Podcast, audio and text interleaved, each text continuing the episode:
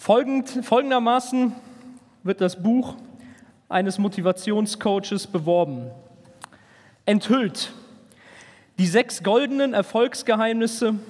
So lebst du geglückten Erfolg. Durch dieses gratis E-Book wirst du genau das Leben führen können, das du möchtest. Erfahre die Strategien, mit denen du in kürzester Zeit dein Leben positiv drehen kannst.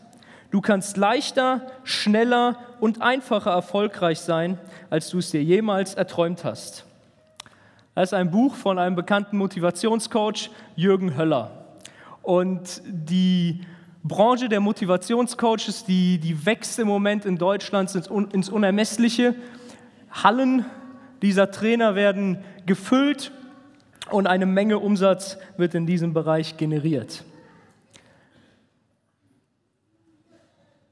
Ich nehme an, du bist auch schon einmal mit einem Werbeslogan konfrontiert worden, wo dir der Himmel auf Erden versprochen wurde. Kauf dieses Produkt und dann geht es dir besser. Und das funktioniert ja mit allem, vom Waschpulver bis hin zum Auto. In dieser Weise werden wir als Christen und mit der christlichen Weihnachtsbotschaft eigentlich auch von vielen Menschen in unserer Gesellschaft wahrgenommen. Vielleicht ist sogar hier jemand und hat sich irgendwie an diesem Morgen in die, hier in die Kirche verirrt und denkt eigentlich genauso über die Bibel und die christliche Botschaft. Ähm, das sind eigentlich Versprechungen, die versprechen den Himmel auf Erden, aber es ist eigentlich völlig unglaubwürdig und eigentlich nur ein ganz großer Marketing-Gig. Wenn du mit dieser Einstellung heute hier bist, herzlich willkommen. Das ist gut. Wir möchten gerne darüber reden. Am heutigen Morgen möchte ich gemeinsam mit euch über einen Bibelvers aus dem Johannesevangelium nachdenken. Da sagt Jesus ganz simpel und einfach, ich bin das Licht dieser Welt. In Johannes 8, Vers 12. Nun, wenn wir sind, leben in einem christlichen Land und die allermeisten werden irgendwie so ein ähnliches Wort von Jesus schon mal gehört haben, wir als Kirchgänger, wir hören das Sonntag für Sonntag ähnliche Sachen. Für uns hört sich das deswegen schon irgendwie relativ normal an, aber eigentlich ist es, ist es ein Wahnsinnsanspruch, der da formuliert wird. Fast so wie die Anpreisung dieses Buches. Lies das Buch, sechs goldene Regeln, morgen hast du Erfolg und dein Endleben ändert sich in 0, nichts und du wirst erfolgreich. Jesus trifft diese Aussage im Johannesevangelium und inmitten einer, einer Aneinanderreihung von Ereignissen, von Wundern, die Jesus tut, von Lehren und Predigten, die Jesus weitergibt, Rückfragen, Anfeindungen. Und in, diesem, in dieser ganzen Kette von Ereignissen, wo sich eigentlich ja, ständig Wunder, Lehren, ähm, Streitgespräche aneinanderreihen, geht es immer um die Frage, wer ist eigentlich dieser Jesus von Nazareth? Ein ganz normaler Mensch läuft durch Israel, zieht die Menschenmassen an sich damals vor 2000 Jahren und man fragt sich, wer ist es eigentlich? Es gibt viele Thesen, die zur Debatte stehen. Ist er einfach nur ein, ein weiser Lehrer oder ein besonders weiser Lehrer? Ist er vielleicht ein Verführer? Ist er ein Prophet im Sinne des jüdischen Gesetzes? Ist er vielleicht der Retter, auf den man damals in Israel gewartet hat? Oder ist er einfach nur ein Hochstapler? An diesen ganzen Gesprächen, an diesen ganzen Ereignissen ist natürlich Jesus selbst beteiligt. Da gibt es eine, eine Reihe von, von seinen Jüngern, die damit die ganze Zeit unterwegs sind und auch zwischendurch mal Fragen an Jesus stellen. Dann gibt es da die jüdischen Gesetzeslehrer, die meistens auf, auf Widerstand und Streit mit Jesus es angelegt haben. Und es gibt die Volksmenge. Die nimmt Jesus immer so, ja, es gibt einen Teil der ganzen Menge, die sich das anguckt, die das sehr gut findet, was Jesus da macht und sagt. Und es gibt eine ganze Menge von den Leuten, die dem irgendwie sehr kritisch gegenüberstehen. Das ist so der Rahmen, in dem Jesus diese Aussage trifft. Im Johannesevangelium finden wir ganz viele gegensätzliche Begriffe. Tod, und Leben, Wahrheit und Lüge und eben das, worüber ich mit euch heute gemeinsam nachdenken möchte, Licht und Finsternis. Der gesamte Vers in Johannes 8, Vers 12 lautet, ein anderes Mal, als Jesus zu den Leuten sprach, sagte er, ich bin das Licht der Welt. Wer mir nachfolgt, wird nicht mehr in der Finsternis umherirren, sondern wird das Licht des Lebens haben. Ich möchte heute mit euch in drei Teilen über diesen Vers nachdenken. Zunächst einmal geht es um den Anspruch, den da Jesus formuliert. Dann geht es um die Zweifel, die man an diesem Anspruch haben kann und die Menschen in, im Anschluss an diesen Vers äußern. Und es geht um deine Perspektive, die sich durch diesen Anspruch von Jesus auftun kann. Der Anspruch. Jesus sagt schlicht und ergreifend, ich bin das Licht der Welt. Diese Aussage steht in einer Reihe von vielen der sogenannten Ich bin-Aussagen im Johannesevangelium. Da gibt es die Aussage, dass Jesus sagt, ich bin der gute Hirte, ich bin das Brot des Lebens, ich bin die Auferstehung und das Leben und so weiter. Jede dieser einzelnen Aussagen betont einen bestimmten Aspekt der Person Jesus Christus, aber sie haben einen Zusammenhang. Sie hängen nämlich ganz eng mit dem zusammen, wie sich Jesus, äh, wie sich Gott selbst im Alten Testament gegenüber Moses vorstellt. Da sagt Gott nämlich sein Name, Jahwe, was wir übersetzen mit Ich bin, der ich bin oder, oder ich bin derjenige, der einfach nur ist, der Seiende. Und Jesus spielt ganz offensichtlich mit seinen Aussagen, die uns im Johannesevangelium wiedergegeben werden, genau darauf an und unterstreicht damit eigentlich seinen Anspruch, von Gott selbst zu kommen, ja Gott selbst zu sein. Nun, hier sagt Jesus, ich bin das Licht dieser Welt. Wenn wir uns das Johannesevangelium angucken, taucht dieser, dieser Begriff oder dieses, ja, diese Wortspiele mit Licht und Finsternis, die tauchen sehr häufig auf. Und der grundlegende Gedanke ist eigentlich der, diese Welt, die Menschheit insgesamt befindet sich in der Finsternis. Da gibt es zum Beispiel diese Verse in Johannes 3, 19 bis 21, in denen Folgendes steht. Das Licht ist in die Welt gekommen und die Menschen liebten die Finsternis mehr als das Licht, weil ihr Tun böse war. Denn jeder, der Böses tut, hasst das Licht. Er tritt nicht ins Licht, damit sein Tun nicht aufgedeckt wird. Wer sich jedoch bei dem, was er tut, nach der Wahrheit richtet, der tritt ins Licht und es wird offenbar, dass sein Tun in Gott gegründet ist ohne jetzt auf die ganzen Aspekte in, diesem, in diesen Versen eingehen zu wollen, hier wird deutlich,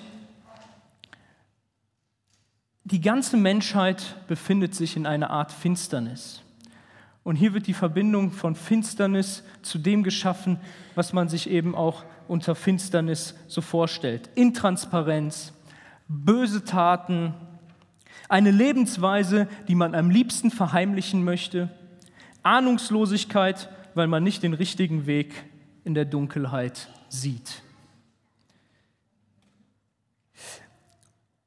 Ich glaube, darin stimmen ja in gewiss, auf gewisse Weise fast alle Menschen irgendwie überein, dass wir uns in dieser Welt in einer, in einer Art Finsternis befinden. Ich meine, sämtliche Religionen wollen uns den Weg der Erlösung weisen. Und das ist ja nur notwendig, weil wir irgendwie nicht erlöst, irgendwie in der Finsternis, irgendwie verloren sind.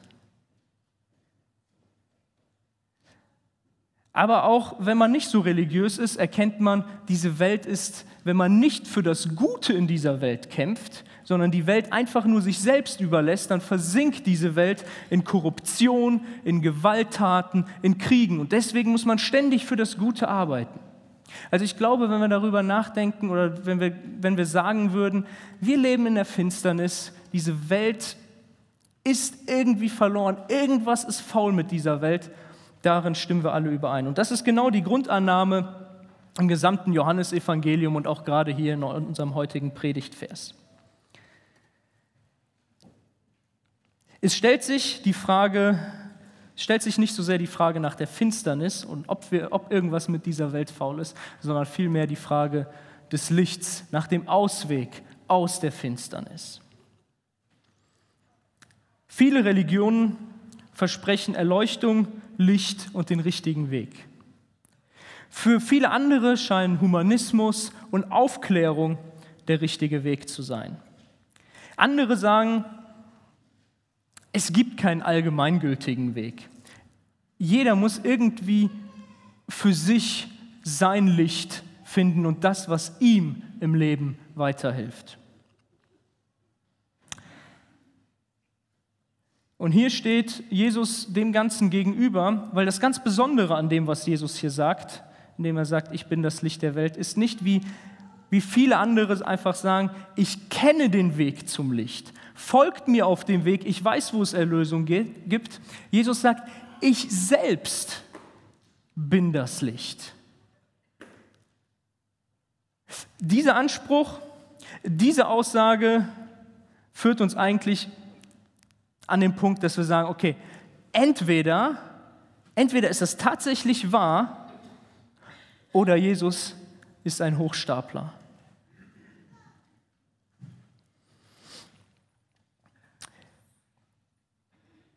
Vielleicht bist du schon längst Christ und hast, lebst schon lange irgendwie mit dem Glauben an Jesus und die Bibel stellt für dich das wahre Wort Gottes dar. Aber die Bedeutung und der Ausmaß und das Ausmaß dieser Aussage, dass Jesus, dieser Exklusivitätsanspruch, diese, diese Absolutheit, mit der Jesus sagt, ich bin das Licht der Welt, bekommt eigentlich in deinem Leben, wenn du so über deinen Alltag nachdenkst, gar nicht diese zentrale Rolle, die es eigentlich haben müsste, wenn Jesus wirklich das, in Klammern, einzige Licht dieser Welt ist. Dann möchte ich dich einladen, heute wieder neu darüber nachzudenken und dir das neu ins Bewusstsein zu rufen, wenn dieser Jesus tatsächlich das Licht dieser Welt ist und damit die einzige Hoffnung, dann muss das in die, in die, in die Mitte deines Lebens, in die Mitte deines Alltags. Vielleicht bist du heute hier und für dich macht das mit Jesus und diese, dieser Wahnsinnsaussage, ich bin das Licht dieser Welt und die ganze Hoffnung dieser Menschheit liegt in mir, ohne mich ist da nur Finsternis, vielleicht ist das viel zu weit weg für dich. Dann möchte ich dich einfach einladen, dich auf diesen Gedanken zu einzulassen. Jesus ist eine bedeutende Persönlichkeit, wahrscheinlich auch rein historisch gesehen die wichtigste Persönlichkeit der Menschheitsgeschichte. Und wenn dieser, diese Person eine Aussage über sich selbst trifft, dann lohnt es sich, darüber nachzudenken. Das ist der Anspruch. Dann gibt es aber auch den Zweifel in diesem Bibeltext. Und der kommt direkt in den Versen danach. Da lesen wir in Vers 13 folgendes. Da sagten die Pharisäer zu ihm, du redest als Zeuge in eigener Sache. Was du sagst, ist nicht glaubwürdig. Die Pharisäer, die jüdischen Gesetzeslehrer, halten das, was Jesus da sagt, für nicht glaubwürdig. Wenn man so ein bisschen die ganzen Berichte, gerade auch hier in den Kontext von diesem Bibelvers durchliest, dann merkt man, ihr Zweifel ist eigentlich, eigentlich kein richtig aufrichtiger Zweifel, ähm, sondern vielmehr von, von Neid geprägt und davon genährt, dass sie eigentlich Jesus beseitigen wollen. Welche Zweifel bringst du mit, wenn es um Jesus geht und wenn es darum geht, dass er die Hoffnung für diese Welt und auch die Hoffnung für dein Leben ist. Welche Zweifel bringst du mit? Vielleicht ist da eine gewisse Restunsicherheit, die du als Christ mit dir rumträgst. Und die führt ganz unterbewusst dazu, dass du dir eigentlich noch ganz viele andere Lebensstützen aufbaust, indem du dich vielleicht ganz einfach auf, auf deine Karriere verlässt. Nicht in dem Sinne, dass du einfach deinen Beruf gut ausleben möchtest und das meiste aus dir rausholen möchtest, sondern dass das zu deinem Lebenselixier wird und du darauf dein ganzes Leben baust. Oder vielleicht irgendeine der anderen tausend Möglichkeiten, auf die man sein Leben bauen kann. Weil diese Aussage, dass Jesus genug ist, nicht so präsent bei dir ist. Vielleicht hältst du das aber das Ganze auch für Größenwahn und hältst das, lehnst es auch deswegen ab. Nun, Zweifel sind eigentlich eine gute Sache. Gesunder Glaube braucht auch gesunde Zweifel. Deswegen ist es gar nicht immer hilfreich, Zweifel direkt zu unterdrücken, aber das Wichtige ist, dass Zweifel mit einer ernsten Motivation oder mit einer ehrlichen Motivation, mit einer aufrichtigen Motivation verfolgt werden. Nur dann fördern sie die Suche nach Wahrheit und die Suche nach gesundem Glauben. Wenn du einen Brief bekommen würdest von einem halbwegs seriösen Absender, in dem du lesen würdest, dass irgendein Cousin dritten Grades von dir verstorben ist, ein großes Vermögen hat und du der nächste Verwandte bist, dann würdest du das vielleicht anzweifeln. Aber wenn du hören würdest, dass da 300.000 Euro auf der hohen Kante liegen, die auf einen Erben warten, dann würdest du wahrscheinlich dem nachgehen und danach suchen. Und das ist genau der gesunde Zweifel, den wir brauchen, der uns aber zu einem guten Ergebnis führt. Hier ist nicht irgendwer, der einfach von sich aus sagt, ich bin das Licht der Welt, ich bringe euch Hoffnung, ich kann euch Leben geben. Hier, das ist Jesus. Und der gute Einfluss von Jesus ist ja im Prinzip unbestritten.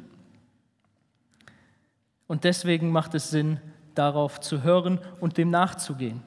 Jesus selbst sagt von sich aus, ich kann eine solch hohe Behauptung aufstellen, ich darf das sagen, weil ich nicht von dieser Welt bin, sondern weil ich Gott selbst bin, aus der Ewigkeit komme. Und so ist es ja auch, irgendwer, der solch eine Aussage trifft, der muss ja auch von irgendwo anders kommen. Die Erkenntnis von uns Menschen ist extrem begrenzt. Wir sind auf Erkenntnis von außerhalb, auf übermenschliche Erkenntnis angewiesen und genau diese gibt Jesus. Und jetzt ist es nur die Frage, ob man sich darauf einlässt und ihm vertraut.